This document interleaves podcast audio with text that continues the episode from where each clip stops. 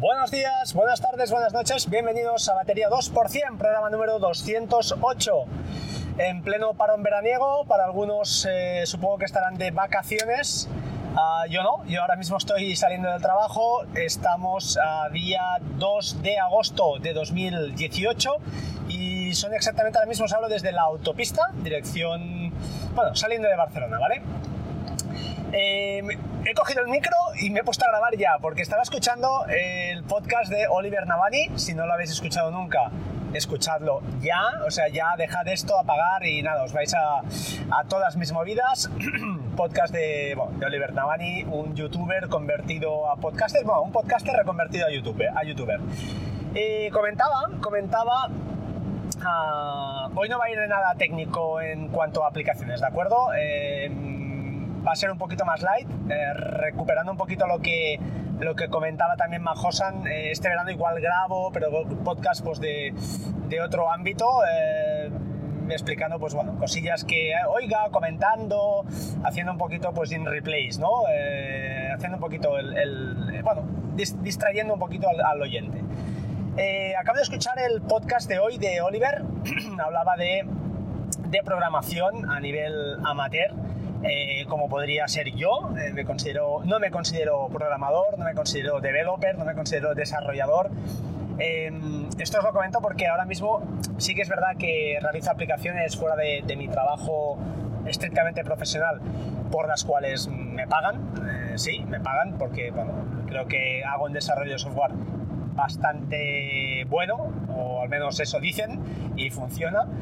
Y uh, bueno, uh, pero no me puedo considerar un developer, un desarrollador profesional, porque primero no estoy al día de todas las últimas eh, novedades, no sé lo que es, pues por ejemplo, trabajar a full en equipo, en una aplicación grande, en un proyecto grande.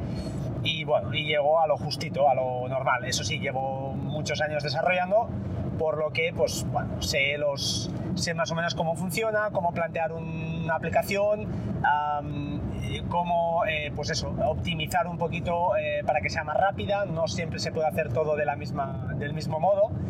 Y a colación de lo que comentaba Oliver, porque me ha gustado, me ha gustado muchísimo eh, el tema, me quedo, con la frase de había un momento en el que solo Dios y yo sabíamos lo que estábamos haciendo. Y es, totalmente cierto. Cuando desarrollas, primero que es un ejercicio muy bueno, muy bueno para, para la cabeza, porque eh, problemas muy grandes los conviertes en trocitos muy pequeños y eso ayuda a, a estructurar tu mente a todos los niveles. A mí me ha ayudado muchísimo, al igual que grabar un podcast me ha ayudado a, a, hablar en público y que no era una cosa que tuviera excesivamente pánico porque me considero una persona extrovertida, pero uh, sí que hablaba muy deprisa y de hecho supongo que lo notáis, que soy muy rápido a veces, me, me, paro, eh, no sé exactamente qué, cómo decir las cosas y me salen palabras pues entrecruzadas. Eso poco a poco todo ayuda. Eh, bueno, lo que íbamos eh, respecto al desarrollo, eh, hay que comentar el código. Estoy totalmente de acuerdo contigo, Oliver. Comentarlo, aunque sea para ti mismo, porque esa aplicación, pues a veces te pide modificaciones, te piden cosas, y es interesante e importante saber por dónde vas.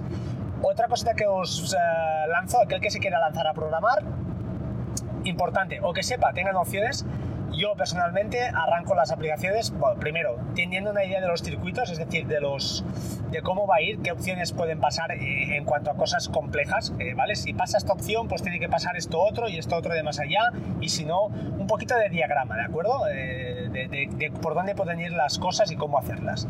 Así, a grosso modo, pues defines las funciones o subrutinas que, que van a ser pues, importantes y que es interesante que las diseñes de una forma correcta. Uh, tema 2, base de datos. Yo siempre empiezo por la base de datos. De hecho, eh, diría que últimamente los últimos proyectos que estoy haciendo, en este último lo que he hecho es recuperar o recoger una aplicación que había hecho en tercero y sin el código, sin el código tener que clonarla de alguna manera y mejorarla.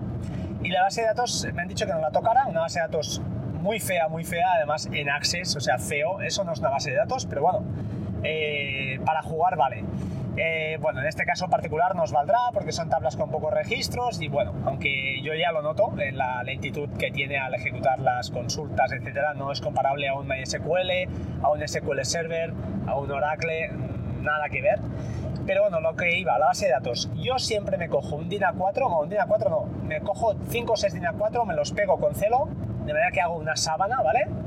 dos DIN A3 pegados, una cosa así. Y lo que hago es eh, empezar a dibujarme la base de datos ahí, las tablas, los índices, las claves, eh, cómo se relacionarán las tablas entre ellas, es decir, a través de los índices o claves primarias, y un poquito tener una idea muy clara para... Porque un diseño correcto de una base de datos os va a hacer ganar un montón, un montón. Esa es mi opinión, ¿eh? ojo, os hablo de pequeños proyectos, os hablo desde el punto de vista de una persona que no es desarrolladora profesional, pero que lleva años desarrollando, o sea que si hay algún programador por ahí y digo un disparate, disparate, me lo diga y lo corregiré con mucho gusto. ¿eh? Otra norma que sigo yo o intento seguir, ah, no picar funciones o rutinas, es decir, no empezar a picar un, un, bloque para que nos entendamos, para que no sea desarrollador, que ocupe más de una página, más de lo que yo pueda ver en pantalla. Así que si una cosa empezamos y estamos picando mucho código y muchas líneas, oye, eh, separamos, creamos una función para alguna parte de ese código o vamos separando de manera que nos quede un poquito todo más em, separado, más limpio y más entendible. Si tú ves una función que hay, yo qué sé, 400 líneas ahí metidas con variables locales, que además las variables locales normalmente se definen de una manera pues más, menos descriptiva, eh, tienes un problema. Tienes un problema porque va a ser mucho más difícil debugar. Cuando digo debugar quiero decir pues encontrar fallos a esa aplicación y, ¿por qué no?, pues mejorarla a veces. Es mucho más complicado, ¿de acuerdo? Eh, así que problemas grandes los pasamos a problemas pequeños, en trozos pequeñitos. Interesante, ¿vale? Base de datos también, importante, tenerla muy clara, muy estudiada, muy pensada, escribir en ella, coger el tipex a veces tachar y bueno, y al final pues crearte un poquito la, la manera con la que, en la que vas a trabajar. Y, finalmente, pues el tema también muy interesante que ha comentado, que cuando estás desarrollando es una...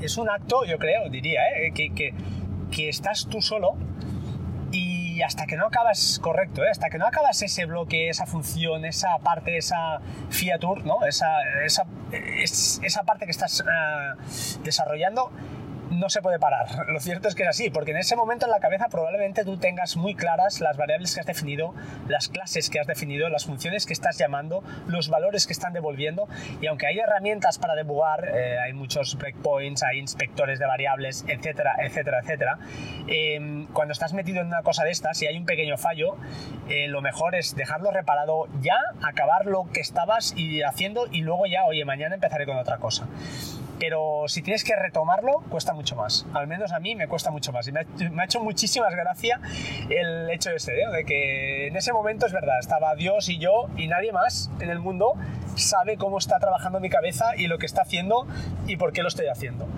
Así que Oli, mm, pues nada, gracias por ese podcast porque me he sentido muy identificado también importante, eso que decía de los detalles o de poder mejorar, estoy de acuerdo con él. Tú empiezas a hacer una aplicación y bueno, hay rutinas que son muy típicas siempre cuando es la gestión, por ejemplo, de tablas, pues hay los típicos forms donde vas, pues actualizas y todas estas cosas que, que se hacen y son al final esto, pues bueno, una vez hecho uno, mm, hechos todos, ¿no? pero hay cosas que no, que son, pues eso, la particularidad de esa aplicación y tal, y es muy cierto que a veces, pues eso, empiezas desarrollando de una manera, ves que lo podrías hacer de otra y cambias, y todo eso pues eh, genera retrasos, genera muchísimos retrasos y a todos nos ha pasado, bueno, al menos a mí me ha pasado un montón de veces.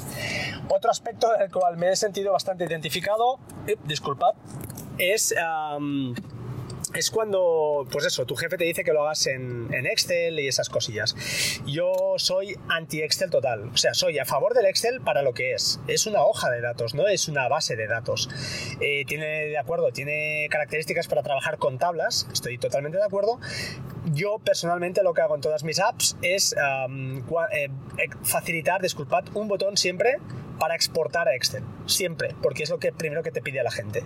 Y segunda cosa, muy importante también que, que os digo y que yo hago, minimizar la cantidad de botones que pongáis en, en, un formulario. Cuantos menos, mejor. Por ejemplo, si en un formulario de edición tenéis el de nuevo registro, editar registro, grabar registro, eliminar registro y descartar cambios, son cinco botones. Se puede hacer con tres. Nuevo, editar sí o no, grabar sí o no, perdón, y el de eliminar cuatro. Estamos eliminando uno, mejor. Y si podemos eliminar dos, mejor. Siempre pocos botones.